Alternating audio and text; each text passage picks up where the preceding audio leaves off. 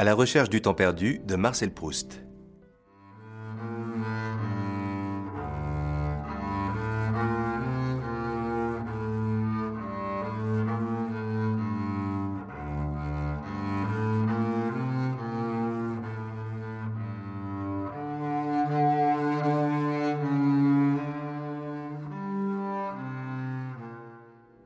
À la recherche du temps perdu est un roman de Marcel Proust publié de 1913 à 1927 en sept tomes, dont les trois derniers parurent après la mort de l'auteur.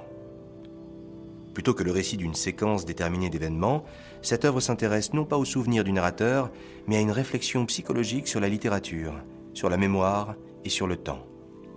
À la recherche du temps perdu est généralement considéré comme l'un des meilleurs livres de tous les temps.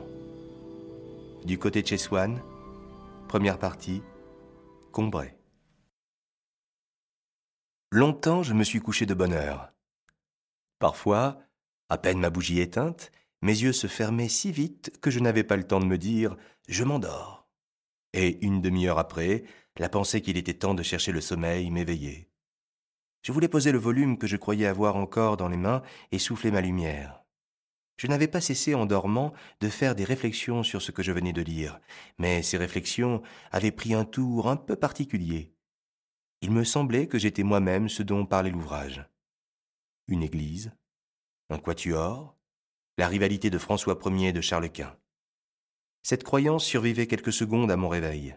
Elle ne choquait pas ma raison, mais pesait comme des écailles sur mes yeux et les empêchait de se rendre compte que le bougeoir n'était pas allumé comme après la métempsychose, les pensées d'une existence antérieure. Le sujet du livre se détachait de moi.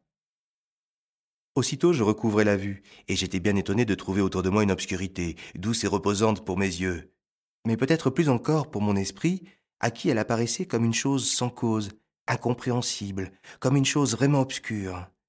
Je me demandais quelle heure il pouvait être. J'entendais le sifflement des trains qui, plus ou moins éloignés, comme le chant d'un oiseau dans une forêt, relevant les distances, me décrivaient l'étendue de la campagne déserte, où le voyageur se hâte vers la station prochaine. Et le petit chemin qu'il suit va être gravé dans son souvenir par l'excitation qu'il doit à des lieux nouveaux, à des actes inaccoutumés, à la causerie récente et aux adieux sous la lampe étrangère qui le suivent encore dans le silence de la nuit, à la douceur prochaine du retour. J'appuyais tendrement mes joues contre les belles joues de l'oreiller qui, pleines et fraîches, sont comme les joues de notre enfance. Je frottais une allumette pour regarder ma montre. Bientôt minuit.